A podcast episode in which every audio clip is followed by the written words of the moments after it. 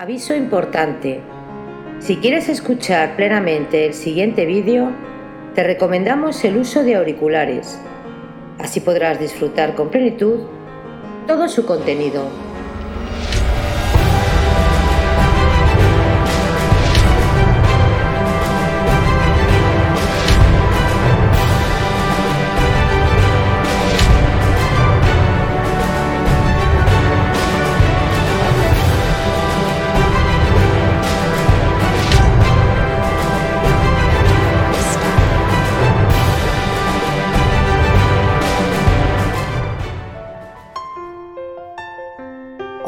Todos de nuevo.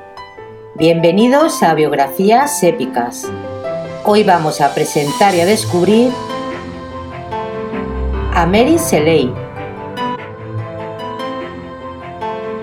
la madre de Frankenstein.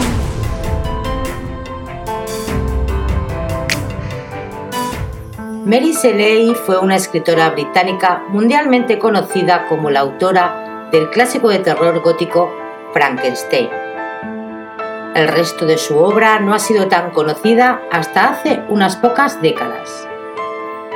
Al igual que su propia vida, tan fascinante que podría haber servido para una de sus novelas, Mary Wollstonecraft Woodbine nació el 30 de agosto de 1797 en Londres y fue el fruto del romance clandestino entre dos destacados filósofos de la época, Mary Wollstonecraft, escritora feminista, que falleció en el parto, y William Woodby, periodista liberal, que tras la muerte de su amante escribió sus memorias como homenaje póstumo, a pesar del escándalo que supuso hacer pública esta relación.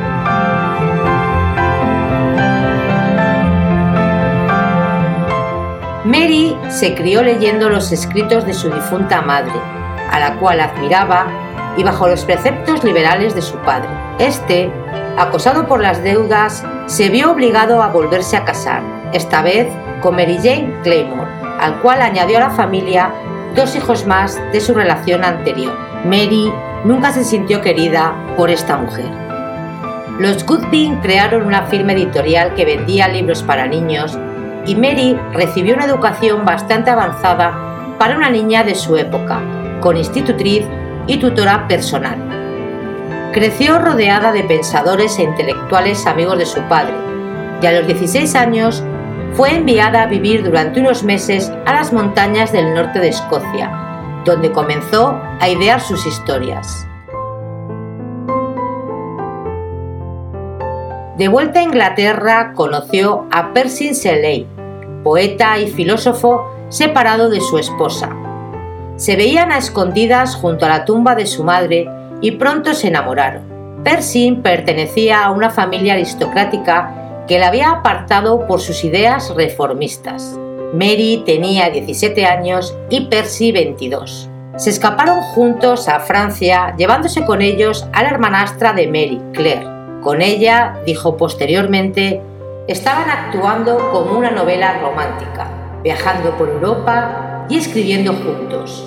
La aventura no duró mucho y un par de meses después, cuando se les acabó el dinero, tuvieron que volver a casa, pero con un pasajero más, ya que Mary Shelley estaba embarazada. Sorprendentemente, William, el padre de Mary, les retiró el apoyo y tuvieron que empezar de cero, agobiados por las faltas de recursos. El bebé de Mary, que era una niña, Nació prematuro y a los pocos días falleció, pero los Shelley consiguieron salir adelante ayudados por una herencia que recibió Percy. Mary volvió a quedarse embarazada y en 1816 nació su hijo Williams. En mayo del mismo año, la joven familia y Claire Caymont viajaron a Suiza tenían intención de pasar el verano a las orillas del lago de Ginebra en compañía del poeta Lord Byron. Claire, la hermanastra de Mary, tenía un romance con el poeta y se hallaba en ese momento embarazada. Se reúnen en Ginebra con Lord Byron y un amigo del joven, el médico John William Polidori. Aquel año de 1816 es conocido como el año sin verano a causa de la erupción del volcán Tambora en Indonesia, que cubre el cielo de cenizas, causando el descenso de las temperaturas en todo el mundo. Debido a ello, el tiempo era frío y lluvioso, obligando al grupo y amigos a permanecer encerrados en casas días y días. Durante aquellas interminables jornadas, se dedicaban a charlar de los temas más en boga del momento, y ninguno estaba más en la actualidad que los incesantes avances científicos que se estaban realizando y más concretamente los relativos a la electricidad. La sociedad culta del momento estaba fascinada por los asombrosos experimentos realizados en el campo por numerosos científicos, aplicando corrientes eléctricas a cuerpos sin vidas y observando con asombro los resultados. El grupo de amigos pasaban el tiempo comentando los experimentos Erasmus Darwin entre otros, de quien se decía que había logrado animar cadáveres. Discutían animadamente sobre las posibilidades de esa revolución técnica y amenizaban las horas delante del fuego y leyendo historias de fantasmas. En este ambiente, un día Lord Byron propuso al grupo que cada uno escribiera su propia historia sobrenatural. Tanto Byron como Percy, ambos poetas, abandonaron pronto la idea. Sin embargo, Mary se lo tomó como un reto y comenzó a sentirse frustrada porque no se le ocurría nada, hasta que pocos días después, durante una noche de tormenta, tuvo una pesadilla que sería la inspiración para tal fabulosa historia.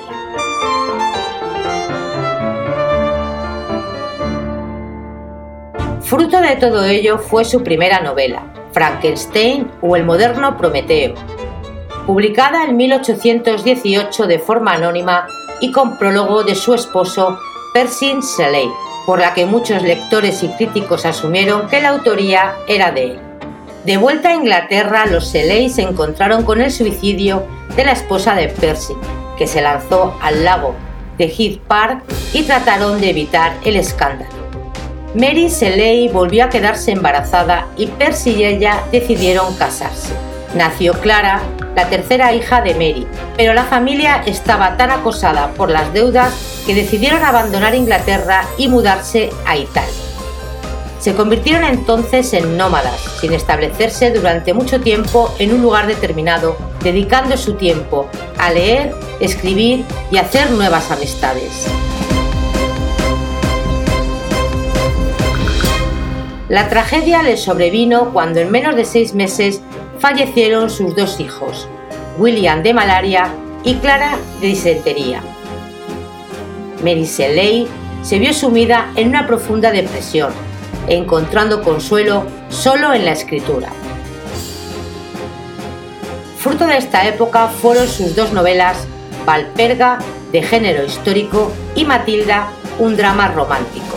En su momento, esta última no fue publicada por la oposición del padre de Mary y no se dio a la luz hasta hace bien poco, en 1959. Por fin el nacimiento de su cuarto hijo, Percy Flores, le trajo a Mary Shelley algo de consuelo. Fue el único de sus cuatro hijos que sobrevivió. En 1822, los Selei se establecieron en una villa aislada en noroeste de Italia. Esta terminó siendo una prisión para Mary. En junio de ese mismo año sufrió un aborto espontáneo que hubiera acabado con su vida si no hubiera sido porque Percy reaccionó rápidamente y la metió en una bañera con hielo. Un mes después, Percy salió a navegar con su barco, pero ya jamás regresó. Tras varios días, la marea devolvió su cuerpo sin vida. Con tan solo su hijo al lado y una situación económica precaria, Mary se trasladó de vuelta a Londres para dedicarse a su obra. Escribió entonces El último hombre, una novela apocalíptica ambientada en el año 2073, donde la humanidad es aniquilada por una plaga. Los personajes protagonistas son traslaciones de personalidades cercanas a la autora, como su marido Percy, Lord Byron o la propia Mary. En los años siguientes, Mary logró alcanzar cierta estabilidad en su vida.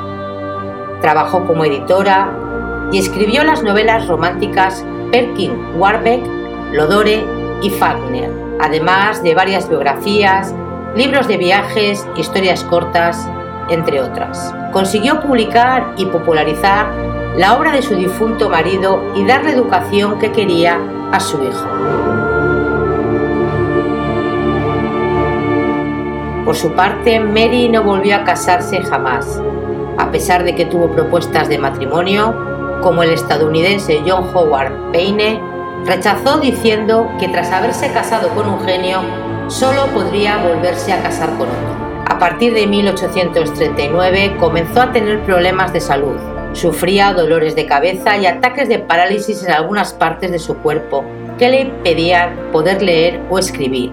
Finalmente fallece en 1851 a los 53 años de edad, víctima de un tumor cerebral. La vida de Mary Shelley estuvo plagada de romance y de tragedia.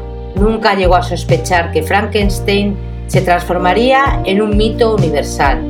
Llena de talento, su gran legado la convierte en una de las grandes escritoras del siglo XIX.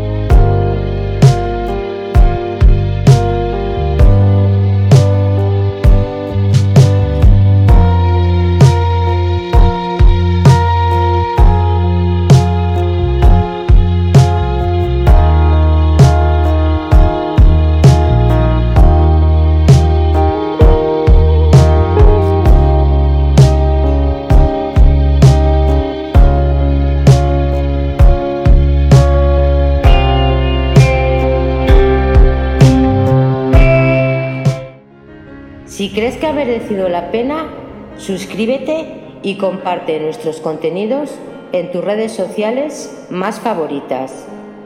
Haznos saber tus gustos, tu voz es importante y te escuchamos.